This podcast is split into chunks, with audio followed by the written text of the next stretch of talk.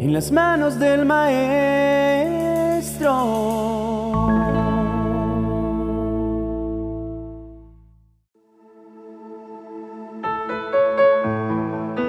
Dice en la primera carta del apóstol Pablo a Timoteo, en el capítulo 1, el versículo 12, porque yo sé a quién he creído, y estoy seguro que es poderoso para guardar mi depósito para aquel día. Cuando Pablo escribe esta carta, está encarcelado de nuevo.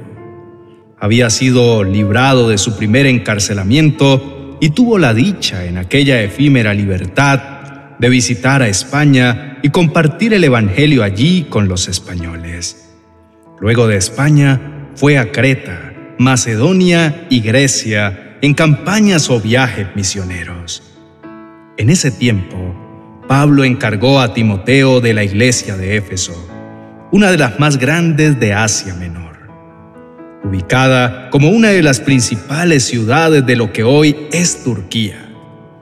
Timoteo no era pastor, era evangelista, pero Pablo en el momento no tenía a la mano otra persona que fuera de su más cercana y entera confianza que Timoteo para ejercer tan difícil tarea. Pablo le hace saber a Timoteo en su segunda carta, en el capítulo 4, el versículo 6, que él ya estaba para ser sacrificado por causa de Jesús esa segunda carta fue escrita aproximadamente en el año 67 después de Cristo y Pablo fue sacrificado en el año 68 después de Cristo. En ese tiempo, todavía Timoteo seguía como pastor en la iglesia que Pablo había fundado en Éfeso. Nerón, el emperador, había incendiado a Roma, según él, para embellecerla. Pero cuando el pueblo se le vino encima por aquello, entonces acusó a los cristianos de haberlo hecho. Y entonces, a partir del año 64, empezó una de las más crueles y cruentas persecuciones que haya sufrido la Iglesia. Fueron 249 años durante los cuales millones de cristianos como el apóstol Pablo y otros mártires más fueron sacrificados por causa de no negar su fe. Fue Constantino quien le puso fin a aquella orgía criminal en el año 313 después de Cristo, cuando llegó al poder. Fue tan dura aquella persecución que Pablo en este encarcelamiento fue abandonado por muchos de sus compañeros. En otra porción de la carta que leímos, Pablo le dice a Timoteo que avive el don que está en él por la imposición de sus manos. Que Dios no nos ha dado espíritu de cobardía, que no se avergüence de dar testimonio del Señor y que no se avergüence de Él que es su prisionero. No era fácil en aquellos días identificarse con los cabecillas del Evangelio. Eso llevó a algunos de los compañeros del apóstol Pablo a abandonarlo por temor de correr la misma suerte de sufrimiento y muerte. Terminó solo. El apóstol sabía que su ministerio había terminado, que ya la fecha de su ejecución estaba fijada, pero le ruega a Timoteo que lo visite antes de eso y que le traiga algunas cosas que se le quedaron en Troas y que traiga a Juan Marcos. Los quería ver por última vez. Siempre He tratado de imaginarme el día de la ejecución de Pablo. ¿Cuántas personas queridas recordaría? ¿Por cuántas de las iglesias que había fundado oraría para que permanecieran fieles? Pero antes de su muerte nos dejó este testimonio. Yo sé a quién he creído. ¿A cuántos cristianos le falta esta seguridad? Por eso es que vacilan, por eso es que dudan. Por eso son llevados como son llevadas las olas del mar. Van de aquí para allá y de allá para acá. El no creer en verdad en aquel en quien Pablo creía, el no creer lo que dice la palabra, el no estar convencidos que aquel que nos llamó es fiel para cuidarnos hasta el fin, es lo que hace que muchos titubeen. Cuando los comunistas se tomaron a Nicaragua, un abogado cristiano a quien tuve el gusto de conocer fue apresado por ser amigo del antiguo régimen. Lo llevaron al lugar donde lo fusilarían y ya en el sitio le dijeron, Tienes media hora para que reces, te encomiendes a Dios. Se arrodilló y oró durante 15 minutos, se puso de pie y le dijo a sus asesinos, ya estoy listo, ya me pueden matar. Y lo mataron.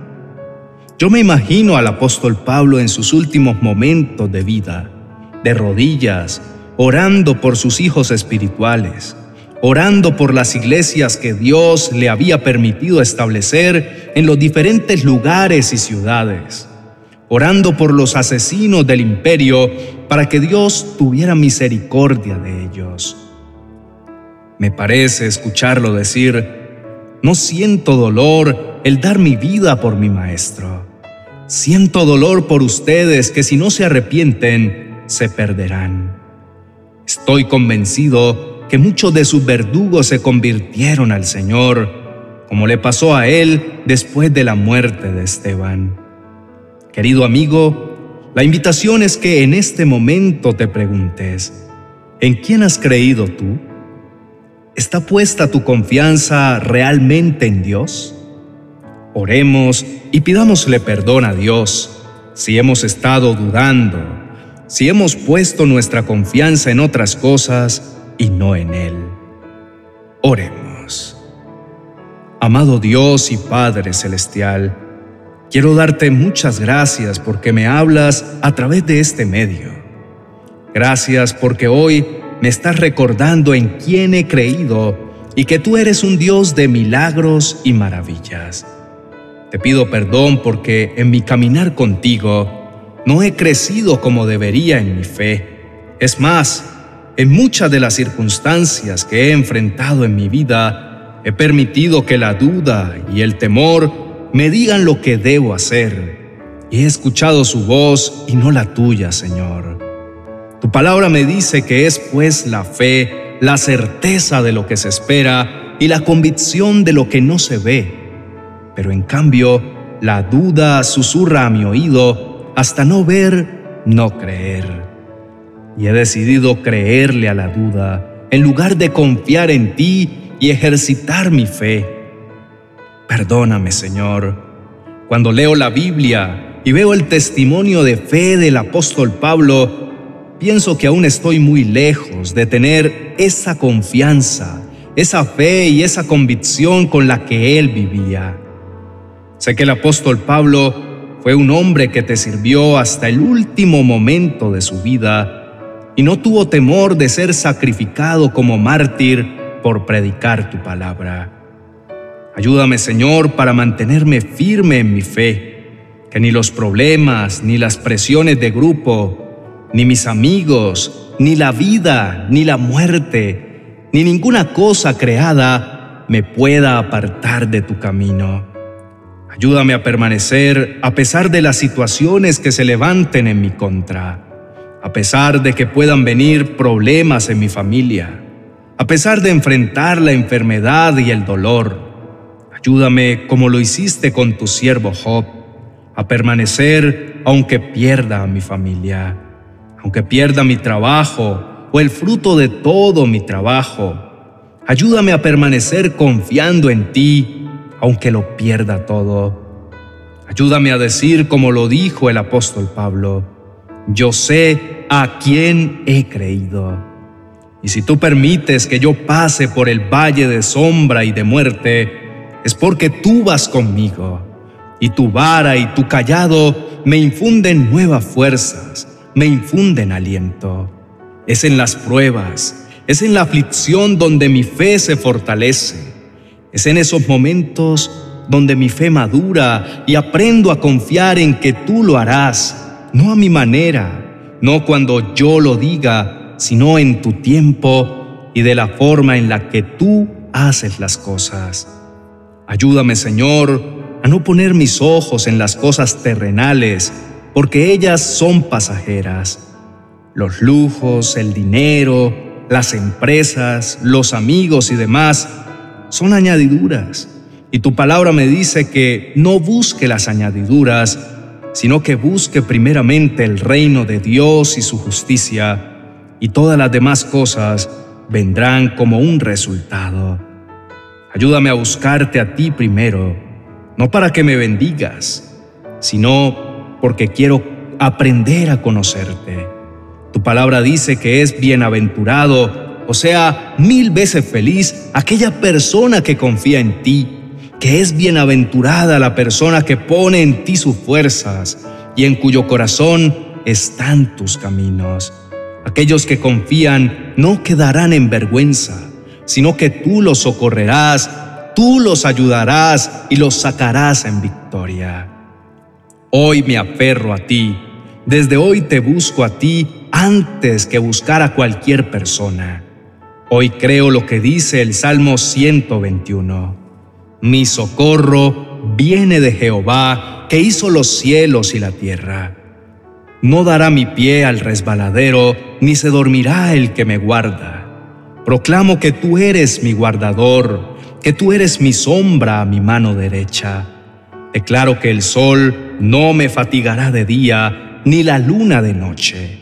Hoy proclamo con todo mi ser esta verdad. Jehová me guardará de todo mal. Él guardará mi alma. Jehová guardará mi salida y mi entrada desde ahora y para siempre. Gracias Señor porque puedo confiar en ti, porque sé que me vas a ayudar. Gracias porque hoy mi fe se fortalece y se levanta en ti. Gracias porque siempre estás atento al clamor de tus hijos y porque me das tu paz aunque esté en medio de la tormenta. Señor, he orado y he puesto mi confianza en ti, mi Dios y mi Señor. En el nombre de Jesús, amén y amén.